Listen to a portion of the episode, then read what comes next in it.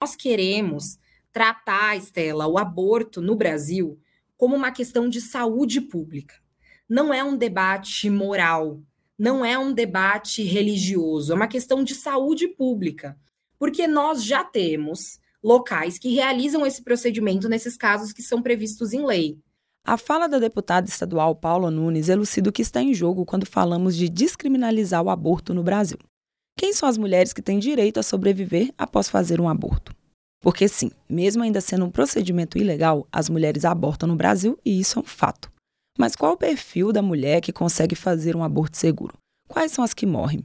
É isso que vamos discutir agora.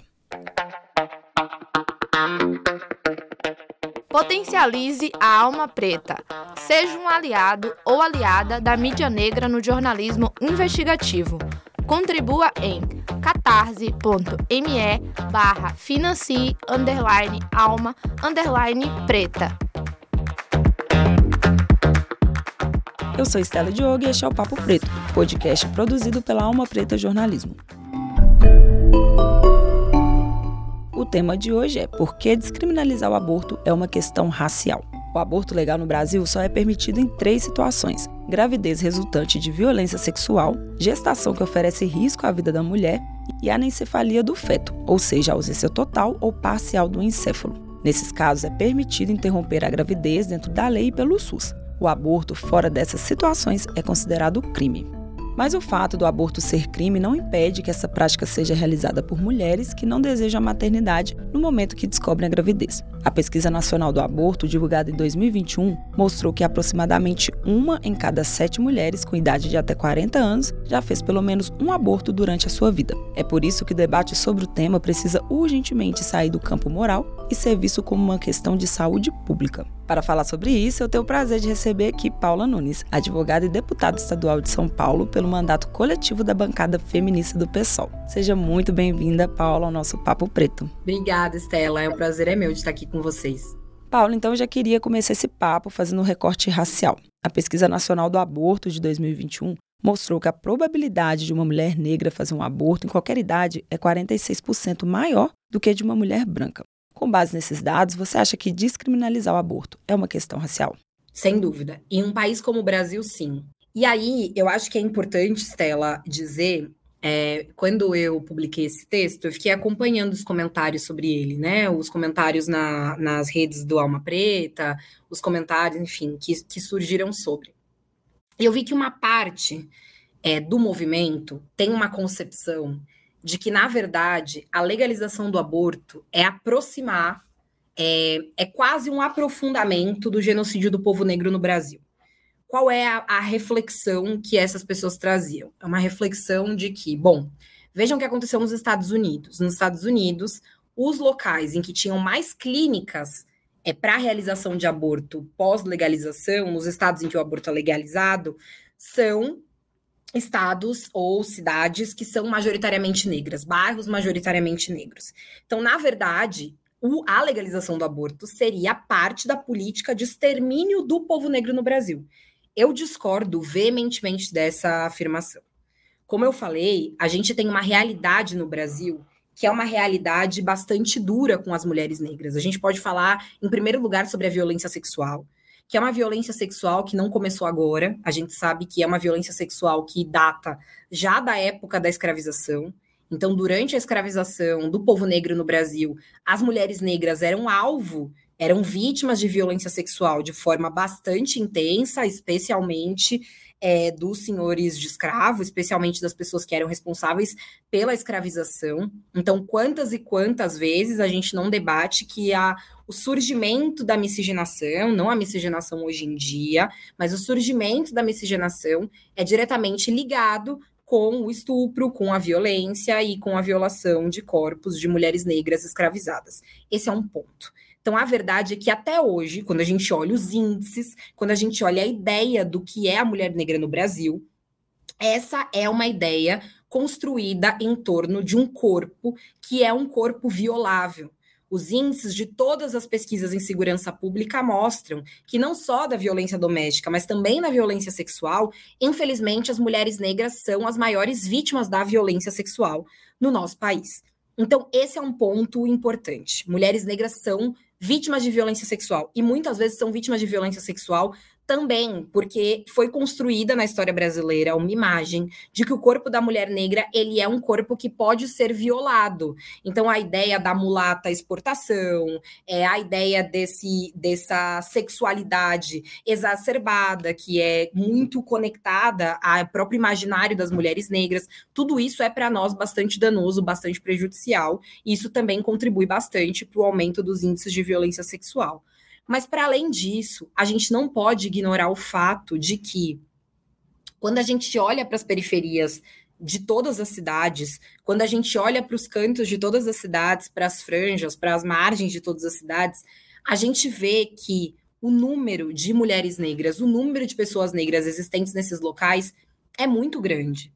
E a gente também sabe que, infelizmente, isso dificulta o acesso a todas as políticas públicas. A política pública de saúde é uma delas. Quando a gente fala, por exemplo, de parto, da relação entre parto, mulheres negras, isso é uma coisa que eu tenho me aprofundado muito agora que eu tô grávida, porque para mim é, tem sido muito importante também fazer do nosso mandato um instrumento de luta, de defesa da própria luta pela maternidade das mulheres negras, o direito do maternário das mulheres negras, e a gente olha para esses dados e vê que as pesquisas nacionais mostram que mulheres negras, durante o processo de gestação, são mulheres que têm menos acesso a anestesia no parto, fazem menos consultas pré-natal, fazem menos exames. Isso está diretamente relacionado não só com a precarização do serviço público, mas também com essa dificuldade de acesso a políticas públicas no geral, e a saúde está no meio dessas políticas públicas. Mas também tem um outro fator, que é o fator da dificuldade de acesso ao próprio conhecimento. Então, enquanto, como eu disse, a educação sexual não for tratada com tranquilidade nas escolas, enquanto a gente achar que é só em casa que a educação sexual tem que ser discutida, enquanto a gente achar que é, o acesso a métodos contraceptivos ou o fortalecimento de acesso a métodos contraceptivos é algo que tem que ser discutido só no âmbito familiar, isso vai seguir sendo um problema e dificultando o acesso de todas as pessoas igualmente a essas políticas públicas, inclusive ao próprio acesso aos métodos métodos contraceptivos.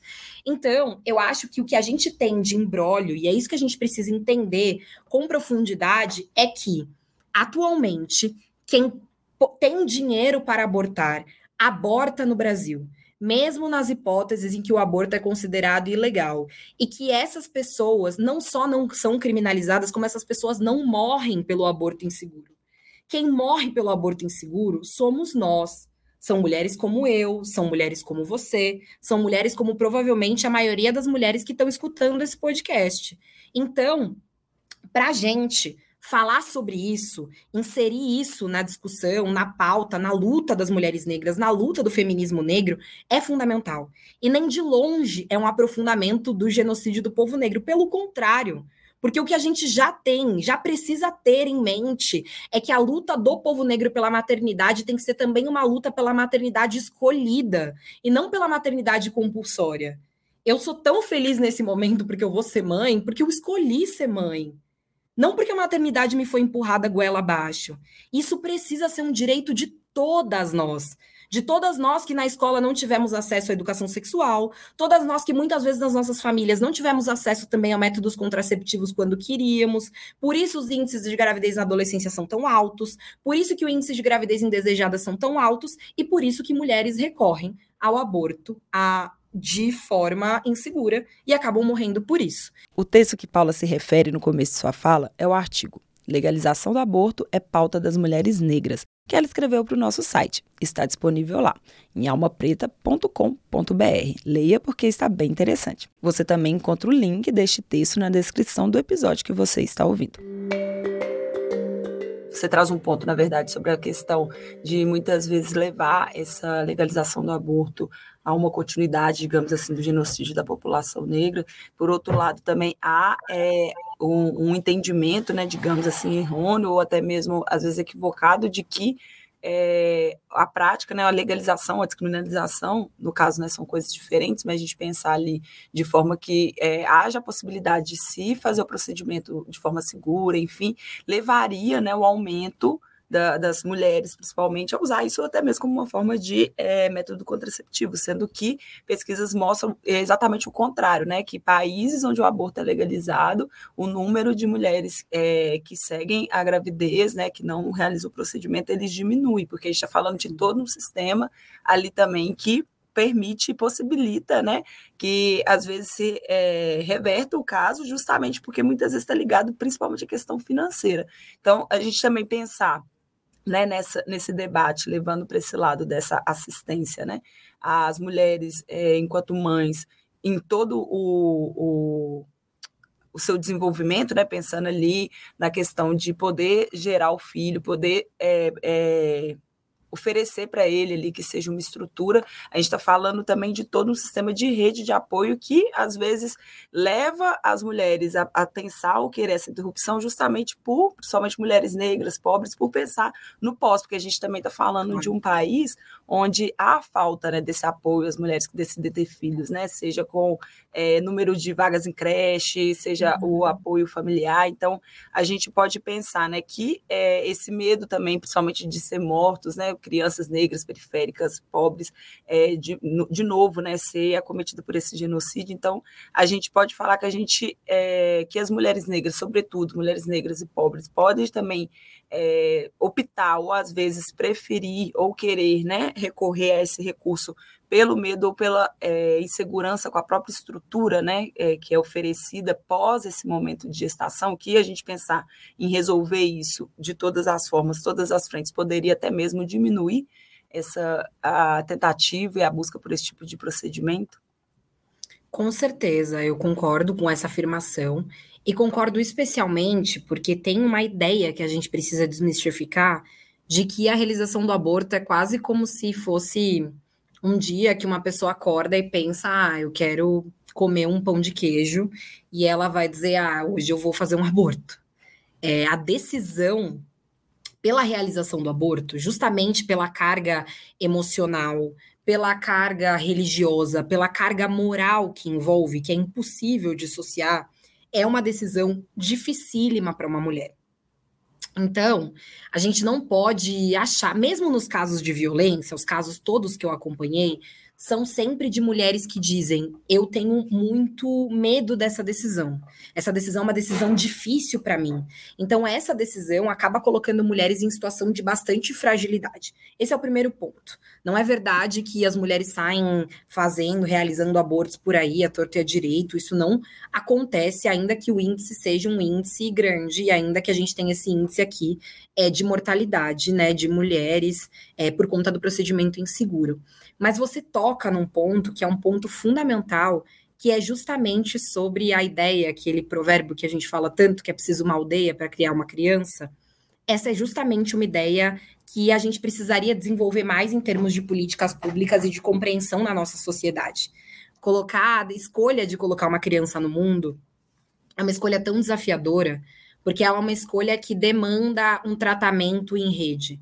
Para se colocar uma criança no mundo, é necessário que a gente tenha creche para todo mundo, é necessário que a gente tenha comida no prato de todas as famílias no Brasil, é necessário que se tenha acesso a políticas públicas efetivas de saúde, políticas públicas efetivas de cuidado. A gente precisa entender que a fila de creche, inclusive no município de São Paulo, mas não só no município de São Paulo, é uma fila altíssima. Então, tem, infelizmente, mulheres que precisam trabalhar, muitas delas, inclusive, que não têm direito sequer a cumprir o período da licença maternidade, porque ao não cumprir o período de licença maternidade, elas precisam voltar a trabalhar imediatamente depois do parto. Mulheres que não são, não têm emprego regularizado, emprego CLT, são mulheres que não têm acesso a esses 120 dias ou os 180 dias recomendados pela OMS de licença maternidade, que precisam trabalhar com crianças muito pequenas e que precisam colocar essas crianças imediatamente na creche, muitas vezes em cidades que não têm creche. Então, essa é a primeira, é o primeiro aspecto da rede, mas não é o único. Para a amamentação ser uma amamentação segura, é preciso política de rede. A gente tem batido muito agora no, no, estado de São Paulo no fato de que os prédios públicos no estado de São Paulo, nós apresentamos um projeto de lei é, com relação a isso, mas que os prédios públicos no estado de São Paulo não têm espaço adequado de amamentação e de trocador. Sair com uma criança na rua é um desafio. Pegar transporte público lotado, ônibus, metrô com uma criança é um grande desafio. Isso só para falar sobre questões do cotidiano. A gente pode falar sobre é a dificuldade de mães que têm é, filhos neurodivergentes, por exemplo, mães de filhos autistas, mães de filhos com paralisia cerebral. Tudo isso transforma a necessidade de cuidado e de criação de uma criança em uma rede. O debate sobre o aborto é uma pauta antiga das feministas e feministas negras, e vira e mexe ele volta ao noticiário público. A última vez que ele ocorreu foi em setembro deste ano, em uma votação histórica, quando a presidente do STF, a ministra Rosa Weber, votou a favor da descriminalização do aborto durante as 12 primeiras semanas de gestação. A presidente do STF, relatora Rosa Weber, depositou de madrugada seu voto de 103 páginas, onde faz uma defesa contundente do direito da mulher de decidir sobre o próprio corpo. A ministra, que tem dois filhos e dois netos, argumenta que durante mais de 70 anos a discussão sobre o aborto ser crime no Brasil tirou a mulher do centro do debate. Paula, que a gente trouxesse uma atualização até aqui o fechamento do podcast, né? É, a gente viu que o Barroso né, pediu vista do processo, disse que o caso precisa ser amplamente debatido. Então, se puder trazer aqui para a gente como que está o cenário hoje, é, o que se pode esperar né, sobre essa discussão dessa pauta e qual mesmo é a perspectiva e expectativa aí para o tema. Uhum. Bom, nós já tínhamos a expectativa de que a ministra Rosa Weber desse um voto favorável a causa a legalização do aborto é, até, as, até a descriminalização do aborto até as 12 semanas no Brasil. Foi o que de fato aconteceu antes dela se aposentar. O ministro Barroso pediu vistas do, do processo e disse que não tem perspectiva de colocar essa discussão em pauta novamente. Nós temos uma perspectiva bastante otimista com relação à possibilidade de descriminalização do aborto até a 12 semana no Brasil, porque essa não é uma discussão que foge muito do que tem sido debatido, do que tem sido feito, do que tem sido julgado ou legislado mundo afora. Essa é uma discussão bastante compatível, inclusive a discussão das semanas é uma discussão que tem a ver com o próprio desenvolvimento neurológico, cerebral da criança, enfim, né, do feto. Então, é, é um pouco esse debate. Eu acho que existe uma pressão, é, essa é uma avaliação política bastante grande, de especialmente de setores conservadores e fundamentalistas religiosos da sociedade, para que o debate, para que a ação não volte para a pauta tão cedo. A gente viveu nos últimos anos um aprofundamento do fundamentalismo religioso na política. Então, o que o próprio governo Bolsonaro expressou ao escolher uma ministra da mulher, da família e dos direitos humanos, que era um completo retrocesso com relação a todas as pautas do movimento feminista, que defendia a política de abstinência sexual para gravidez na adolescência, que é o que Damares fez, isso é uma grande prova de que não só o bolsonarismo e a extrema-direita é, escolheram é, menosprezar as nossas pautas, como eles escolheram disputar as nossas pautas. Eles escolheram olhar cada uma dessas ações no STF, cada uma das lutas que nós fazemos, cada uma das mulheres que nós dizemos que são nossas referências de luta e tentar desmontá-las uma a uma, pauta a pauta, e colocar outras coisas no lugar. Eles tentaram imprimir para a sociedade uma ideia de que mulher de verdade é uma mulher que se comporta como a Damares, como a Michelle Bolsonaro, e não uma mulher que vai para a rua, que enfrenta e de luta por seus direitos, é, seja na rua, seja no parlamento, onde quer que seja.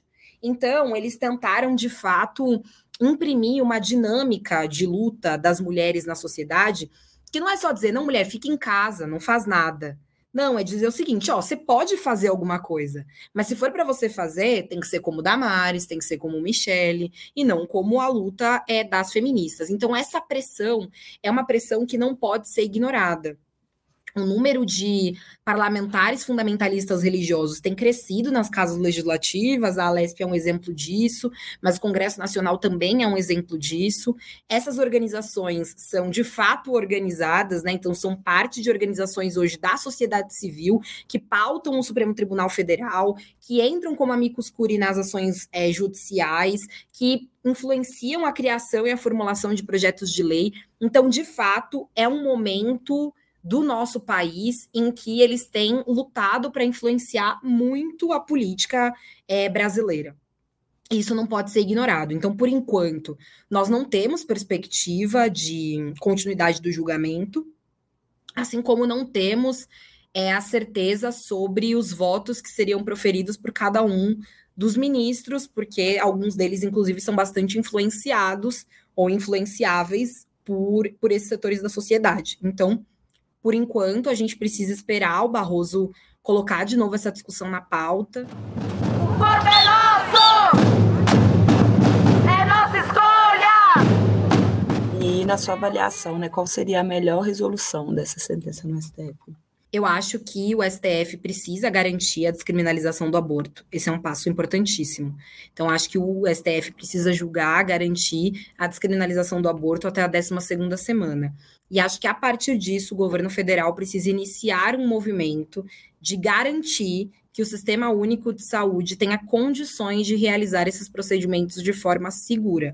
Assim como precisa iniciar, o que eu falei no começo, uma campanha forte, ampla, que envolva a educação sexual nas escolas, então, é, para a gente aprender que tem que fazer, como fazer, é, para cons conseguir também a garantia da existência de métodos contraceptivos eficazes nas unidades de saúde, isso também precisa ser uma campanha do Ministério Sa da Saúde, e, por fim, a garantia da realização do procedimento de forma segura, né? Então, acho que essa, é, esse, essa tríade é uma boa combinação e algo que precisa ser bastante fortalecido a partir dessa decisão do STF, que é uma decisão que eu espero que seja positiva para a ação. Paula, para finalizar e marcar bem o nosso ponto, queria que você comentasse o que está em jogo quando a gente fala de aborto. E por que falar disso é tão importante? Por que essa pauta é importante, então? Porque nós queremos tratar, Estela, o aborto no Brasil como uma questão de saúde pública. Não é um debate moral, não é um debate religioso, é uma questão de saúde pública. Porque nós já temos locais que realizam esse procedimento nesses casos que são previstos em lei. Então, o Sistema Único de Saúde, ele é obrigado a realizar o aborto nas hipóteses que são previstas em lei. Inclusive, nós temos uma fragilização grande da política pública de aborto legal no Brasil. Isso é um outro ponto importante de ser tratado, mas muitos hospitais, inclusive no estado de São Paulo, que eram referência na realização do aborto legal, atualmente se negam a realizar esse aborto. Isso transformou o aborto, essa discussão toda, em uma discussão moral, em uma discussão religiosa. Porque um médico que alega objeção de consciência, então um médico que diz que mesmo nas hipóteses de aborto legal, ele não pode realizar esse procedimento porque ele não concorda, é um médico que age contra a lei. Mas como os médicos podem alegar objeção de consciência, ou seja, ah, por motivos religiosos, por uma convicção moral, eu não vou realizar esse procedimento, isso também foi enfraquecendo o serviço. Existe uma política de terceirização do serviço público de saúde, que também é uma política que vai é, colocando na, tirando da mão do poder público, inserindo na mão das organizações de saúde esse, essa, a realização desse procedimento. Então, muitos hospitais, como eu disse, que eram referência, que foram terceirizados, que hoje estão na mão de OS, são hospitais que deixaram de realizar o procedimento como deveriam do aborto legal. Mas falando do aborto, que não é legalizado ainda, mas que pode ser pelo julgamento do STF até as 12 semanas, esse procedimento é um procedimento que poderia ser realizado de forma adequada pelo Sistema Único de Saúde. E enquanto ele não é, o problema é que mulheres negras, mulheres periféricas, são aquelas que mais sofrem com a ilegalidade do procedimento, porque são elas que recorrem a esses métodos que são métodos inseguros. Então, a grande luta do movimento feminista, e o que eu digo no artigo é: o aborto é uma pauta, o aborto precisa ser uma luta das mulheres negras, porque o aborto nos afeta diretamente né, a criminalização do aborto, na verdade, nos afeta diretamente. Nos afeta diretamente porque, atualmente no Brasil, mulheres que têm condições financeiras de abortar abortam em clínicas particulares, caríssimas, e mulheres que não têm condição recorrem a procedimentos inseguros que as levam muitas vezes à morte ou, no mínimo, a perderem o útero, no mínimo, a infecções gravíssimas e a própria criminalização. Então, não é só sobre a criminalização, não é só sobre a possibilidade de pessoas que gestam serem presas pela realização do procedimento. É especialmente uma discussão de saúde. E agora, a gente precisa combinar esse debate, a possibilidade de descriminalização do aborto até a 12ª semana, com outras pautas que para nós são fundamentais. Muita gente me pergunta: "Ah, mas será que a descriminalização do aborto no Brasil, ou a legalização que a gente defende, porque a descriminalização é só fazer com que ele deixe de ser crime, ponto. A legalização seria a incorporação desse procedimento pelo Sistema Único de Saúde. Muita gente diz, mas isso vai aumentar muito o número de abortos. Isso significa que as mulheres vão sair abortando por aí, à torta e à direito. Não é melhor prevenir? Não é melhor engravidar só sabendo? Só que aí que vem a questão. Existe uma falsa ideia de que, na verdade, só engravida quem quer. Mas nenhum método contraceptivo no Brasil é um método contraceptivo 100% no mundo, é um método contraceptivo 100% confiável. Nenhum método contraceptivo significa que é, essas mulheres, essas pessoas que gestam, não vão ter, é, de forma alguma, é, risco de engravidar involuntariamente, mesmo utilizando os métodos. Isso é um ponto. Outro ponto é que muitas mulheres não têm acesso a esse método. Uma coisa que no mandato, enquanto eu era co-vereadora da bancada feminista, no mandato municipal, me chamou muita atenção foi que nós começamos a receber muita denúncia de UBSs, de unidades básicas de saúde, que não estavam implementando o DIU nas mulheres, que é um método contraceptivo reversível, sem que essas mulheres tivessem autorização dos seus maridos, dos seus companheiros, dos seus cônjuges. Isso é um grande absurdo porque precisar de autorização expressa do marido para inserir um método contraceptivo que é reversível, que é uma forma de contracepção numa unidade básica de saúde. Imagina o nível de constrangimento que essa mulher não passa. Então, é sempre importante dizer que, para nós do movimento feminista, a discussão sobre legalização do aborto é uma discussão que deve vir acompanhada de outros dois fatores. A primeira é a educação sexual. Há muita gente que diga que não se deve debater educação sexual, é, que a educação sexual nas escolas é um absurdo. Eu discordo completamente disso. Eu acho que a educação sexual é fundamental. Ela deve ser debatida nas escolas para que crianças, mulheres e meninas, meninas e meninos, mulheres e homens aprendam a identificar uma violência, saibam o que é uma violência e também aprendam a não violentar.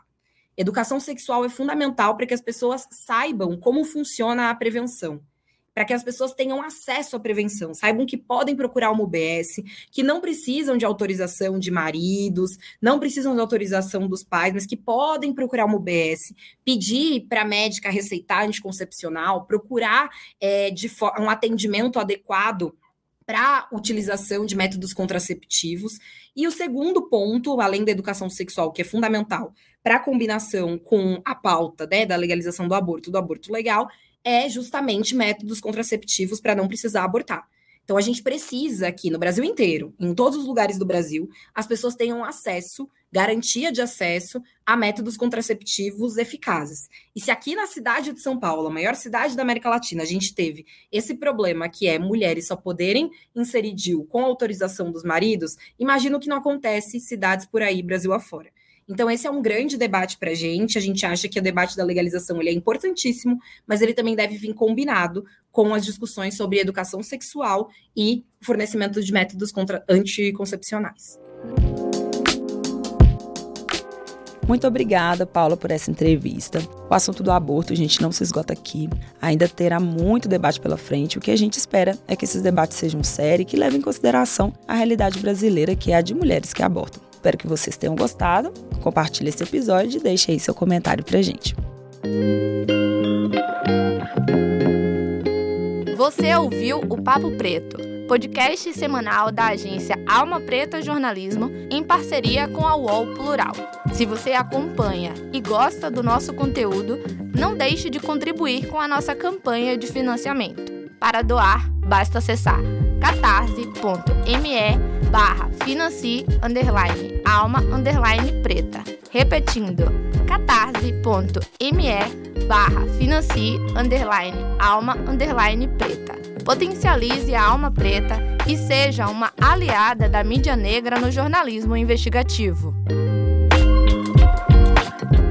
Você ouviu o Papo Preto, podcast produzido pela Alma Preta Jornalismo. Este episódio teve direção de Vinícius Martins, roteiro e produção de Aline Oliveira, apresentação minha Estela Diogo, assistência de estúdio de Patrick Silva e edição de Débora Oliveira. Acompanhe também a Alma Preta em todas as redes sociais e lá no nosso site, almapreta.com.br. Obrigada por sua companhia até aqui e até o próximo episódio.